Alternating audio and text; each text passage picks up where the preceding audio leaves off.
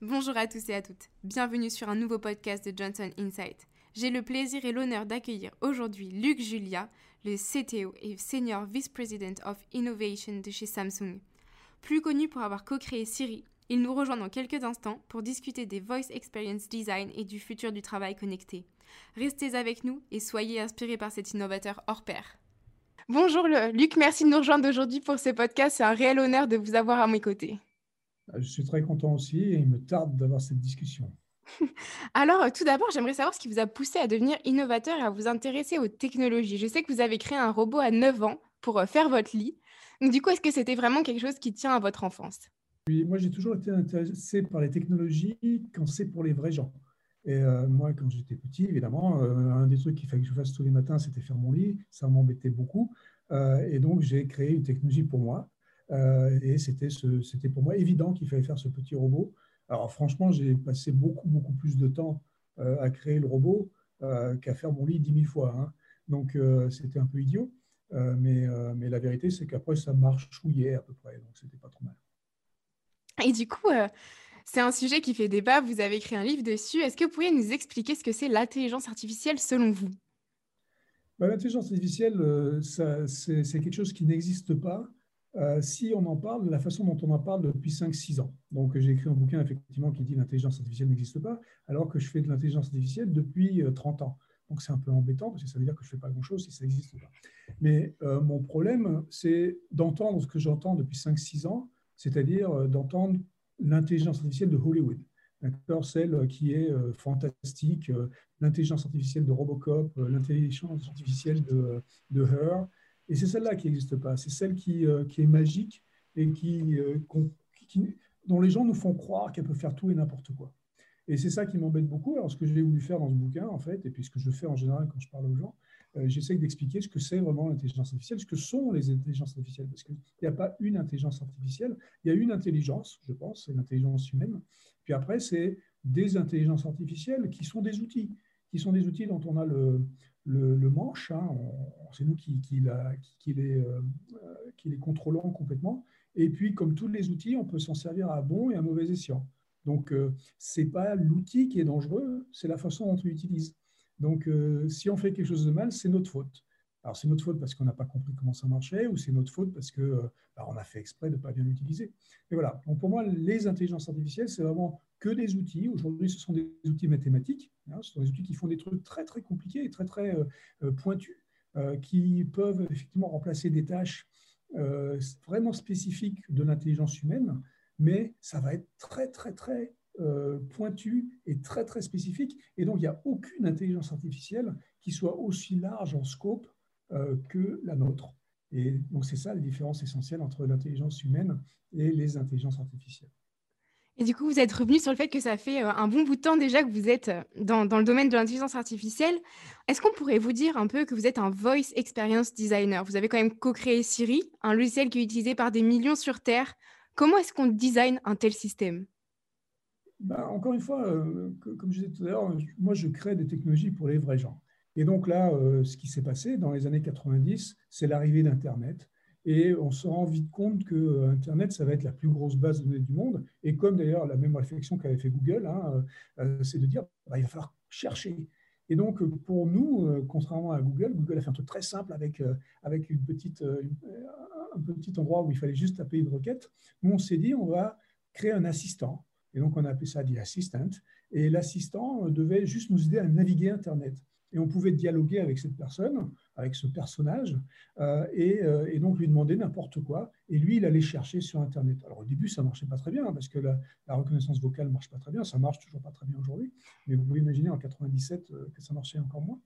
voilà, donc c'était juste un besoin qui était pour nous naturel de vouloir converser avec ce petit agent qui allait nous aider à chercher parmi ces, millions et millions d'informations qui étaient disponibles maintenant sur Internet. Et à quoi vous lui devez ce succès? Ben, on, lui donne le succès à quelque chose qui est un peu, euh, un peu bizarre, comme c'est moi qui le raconte, parce que comme je viens de dire, ça ne marche pas très bien. D'accord? Donc, euh, le, comme tous les outils d'ailleurs d'IA, c'est des outils qui sont compliqués. et la reconnaissance de la parole en particulier, euh, ça marche toujours pas très très bien. Et donc, ça marchait encore moins à cette époque-là. Et comme ça marchait pas, nous, on voulait pas mentir aux gens. C'est-à-dire qu'on voulait pas dire, euh, ben, on a le meilleur système du monde, ça va marcher à tous les coups et tout ça. C'était pas du tout notre objectif. On voulait justement euh, dire aux gens, ben, de temps en temps, ça va planter, ça va pas entendre bien. Donc déjà, on a commencé le tout premier design de, de, cet assistant.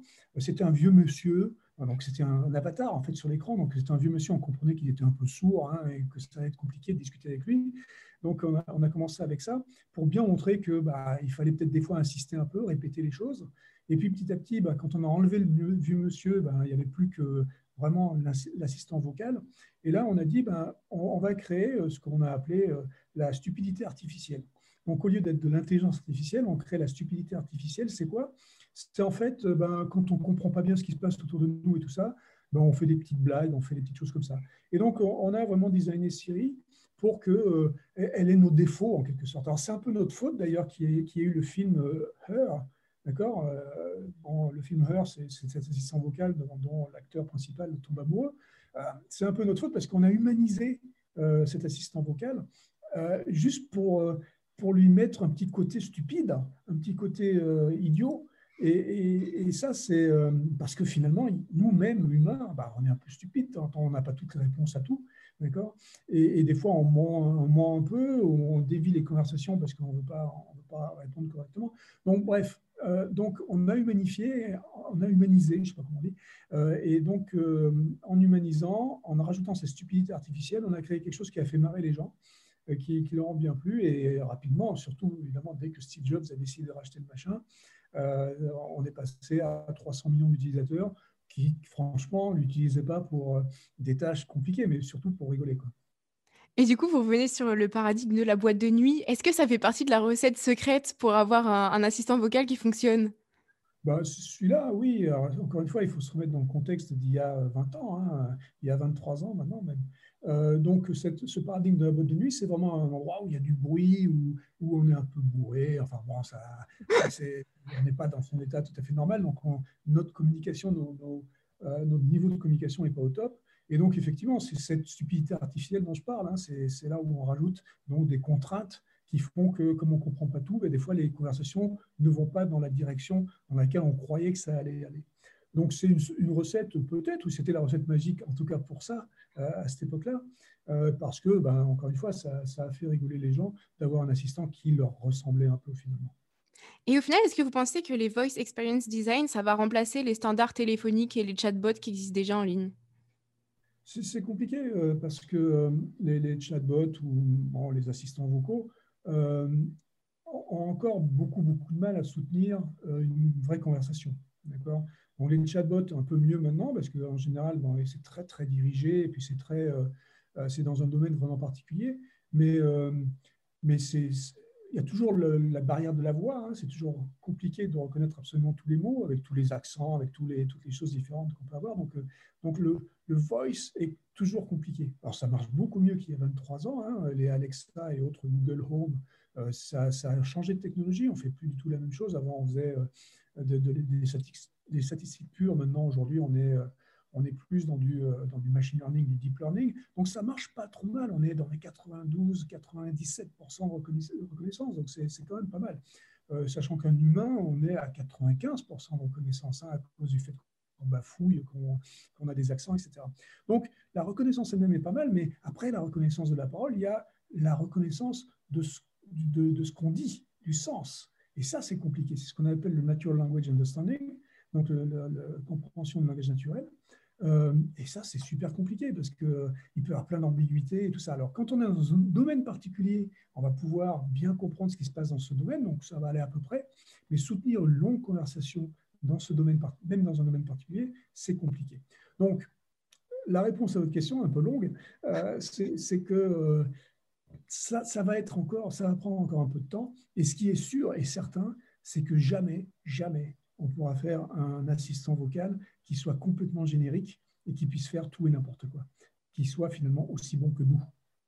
Ça me fait penser à la série Better Than Us. J'imagine que vous avez dû la voir, cette série russe. Et je voulais vous demander combien de temps ça met justement de mettre au point un, une voice experience design, de, par exemple comme Siri. Combien de temps vous avez mis? Siri, c'était, ça a mis à peu près 2-3 ans. D'accord? Donc, on a commencé justement dans les, dans les années 96-97. On a déposé le brevet en 97. Et puis, pour que ça marche vraiment, pour qu'on ait quelque chose qui commence à, à être attirant pour les vrais gens, c'était donc 98-99.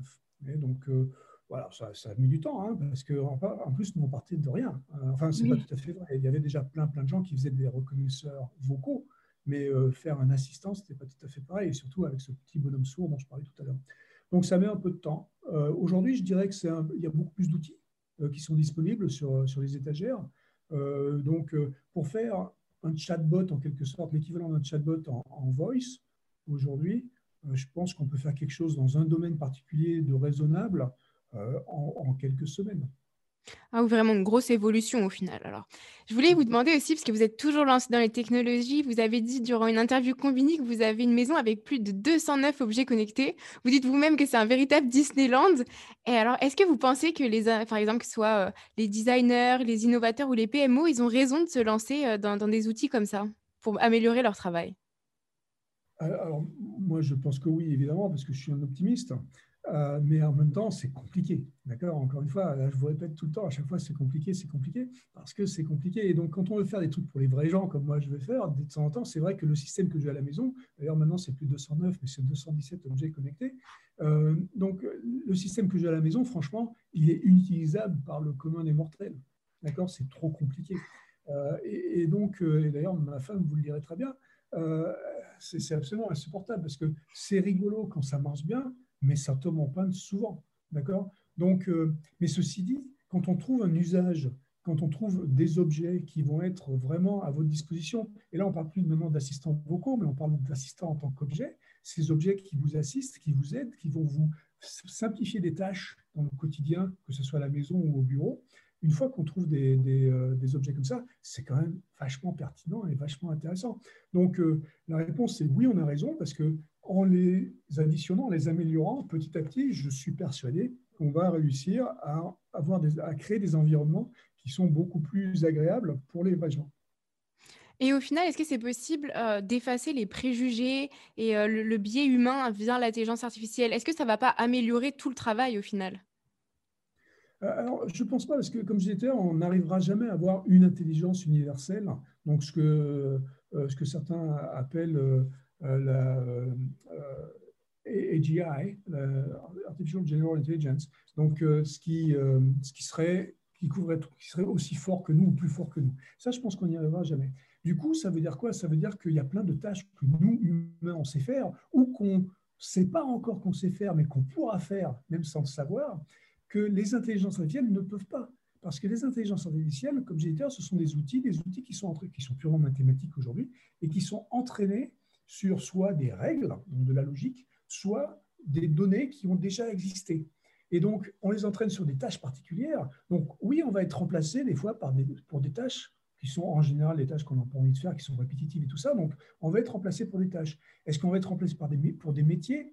Je ne pense pas, sauf si toutes les tâches du métier euh, sont remplacées. Est-ce qu'on va être remplacé en tant qu'humain? Je suis sûr que non. Parce que nous, dès qu'on crée un outil, on va devoir maintenir cet outil potentiellement. Alors, on peut plus tard créer une machine qui va maintenir l'outil, mais c'est toujours nous qui les créons. Donc, on a toujours, encore une fois, le manche de ces outils en main, et c'est nous qui décidons. Et nous, on fait évoluer le monde, on fait évoluer la société, on fait évoluer ces, différents outils. Et on a toujours, on crée des demandes, de nouvelles demandes. On dit souvent que euh, en 2030, il y aura 80% des métiers qui seront nouveaux, qui n'existent pas aujourd'hui encore, donc alors que c'est que dans 10 ans. Donc, je ne sais pas si c'est 80% ou si c'est 50%, ça n'a pas d'importance, mais on va créer des métiers, mais c'est comme ça dans l'histoire de l'humanité. On a créé des, nouveaux métiers parce qu'on a créé des nouveaux outils et parce qu'on euh, s'est libéré de quelques tâches euh, qu'on n'avait pas vraiment envie de faire.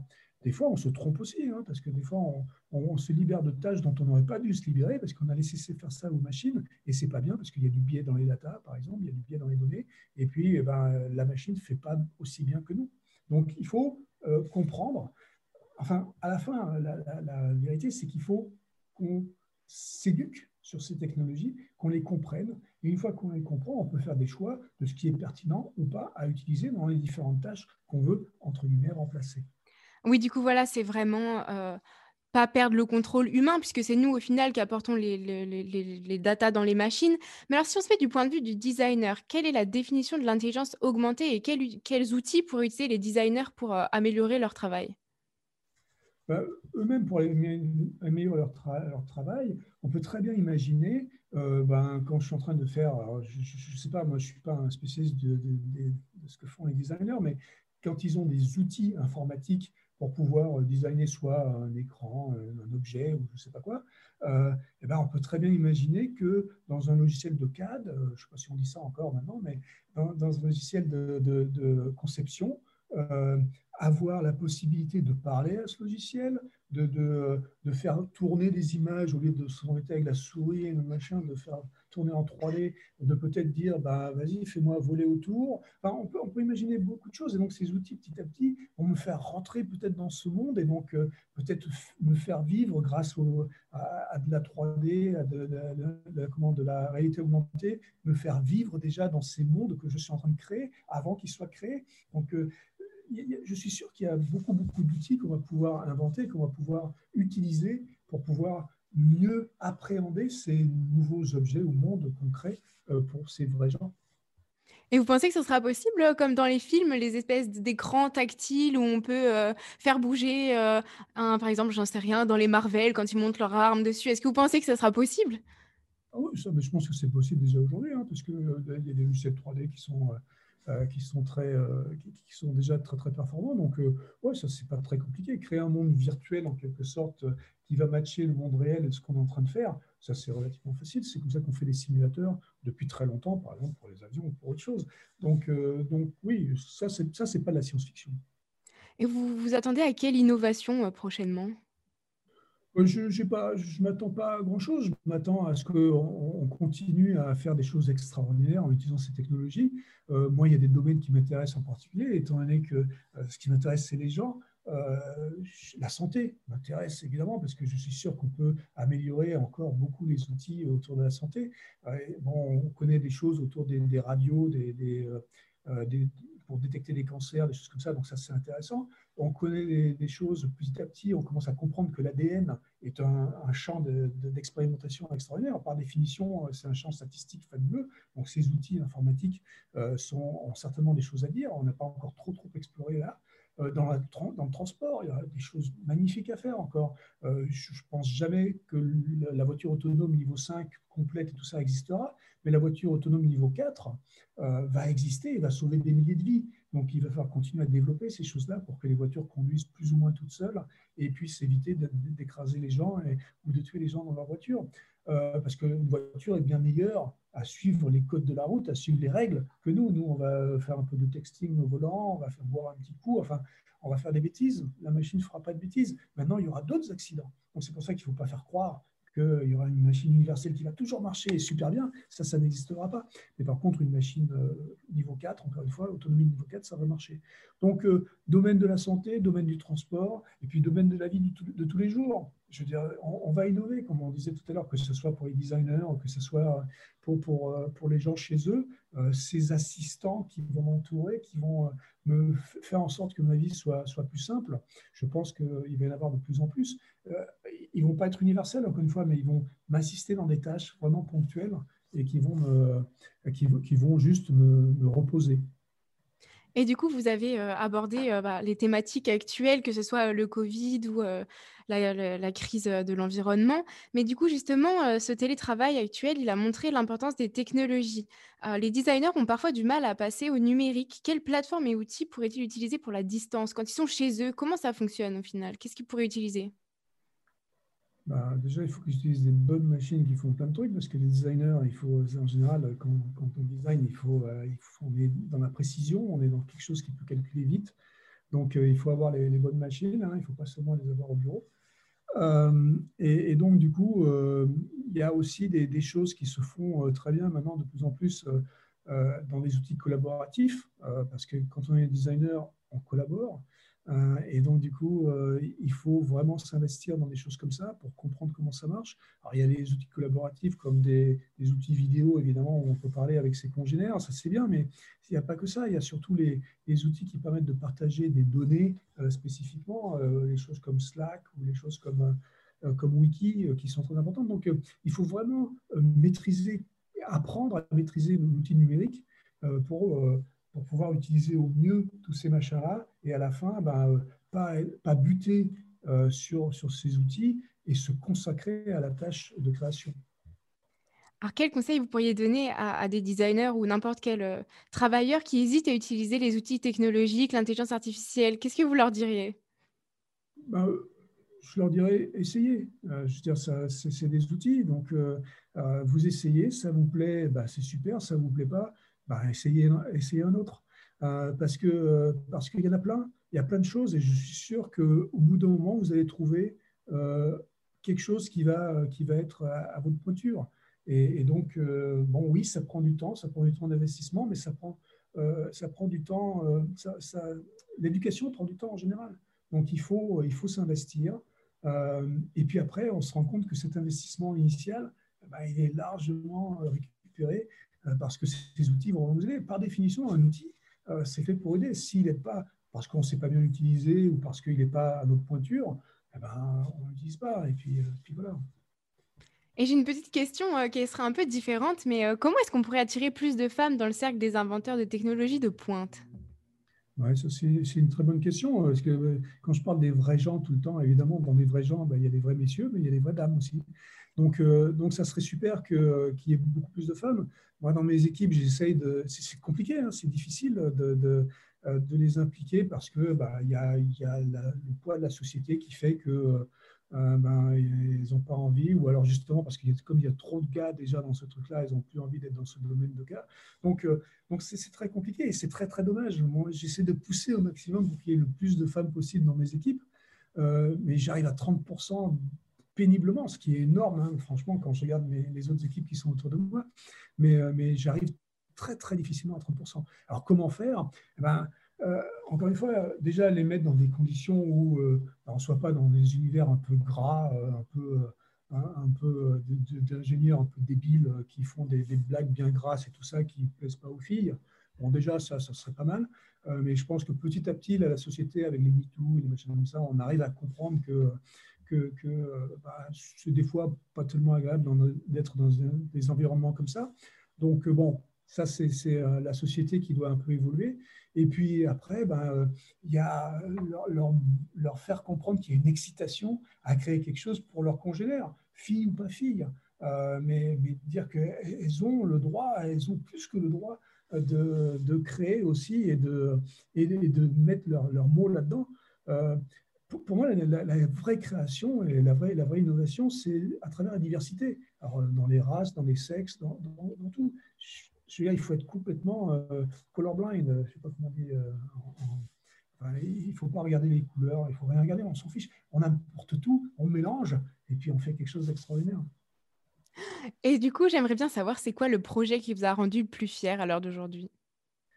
Oui, c'est une bonne question. Alors, il y a des gens qui croient vraiment que c'est Siri. Euh, en fait, bon, Siri, évidemment, je suis très fier. 300 hein, millions d'utilisateurs, on ne va pas cracher dessus. Euh, mais, euh, mais en fait, j'ai un projet que j'ai fait un peu avant, qui était une autre startup qui a relativement bien marché. Il y avait 15 millions d'utilisateurs. C'était pas trop mal pour une, pour une startup, mais ça, s'appelait Orb. C'était un truc dans les années début des années 2000, 2002, 2003, 2005. Euh, et euh, c'était un, système absolument extraordinaire. Et là, il faut se remettre 15 ans en arrière. Hein.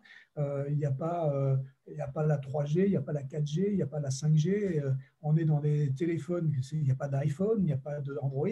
Donc, c'est bien avant tout ça. Et on était les premiers à avoir pu faire ce qui s'appelle du place shifting. Donc, vous pouviez de n'importe où dans le monde regarder n'importe quel média euh, sur votre téléphone, euh, qui étaient les petits Nokia 3620, je ne sais pas si les gens, 3650. Euh, Et donc, c'était fabuleux parce qu'il y avait des contraintes absolument extraordinaires. Les, réseaux n'étaient pas ce qu'ils étaient, les écrans étaient tout petits.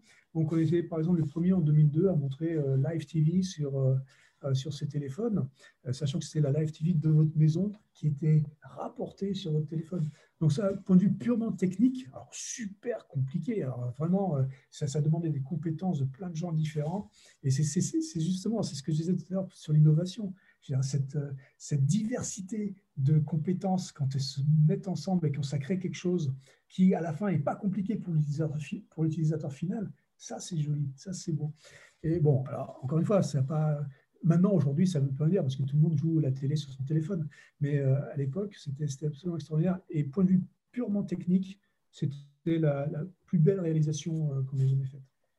Et du coup, vous venez surtout sur l'importance de mettre euh, le consommateur, le public au centre. Comment vous faites pour être user-centric? Quels outils vous utilisez pour savoir ce que le consommateur nécessite?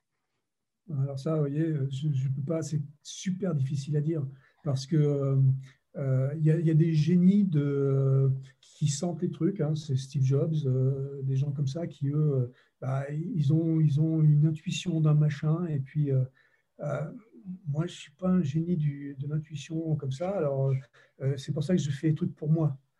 Donc, euh, l'histoire du robot qui faisait des lits, ça a commencé comme ça, hein, c'était pour moi.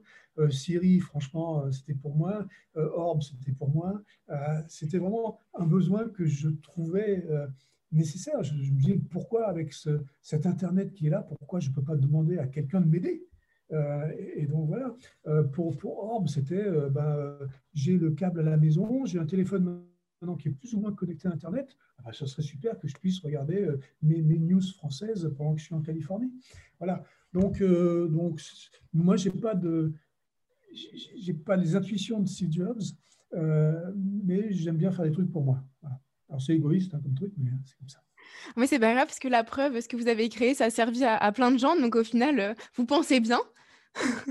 Alors je voulais savoir, est-ce que vous pensez que les designers français sont en retard dans l'utilisation de l'intelligence artificielle ou on rattrape un peu les Américains?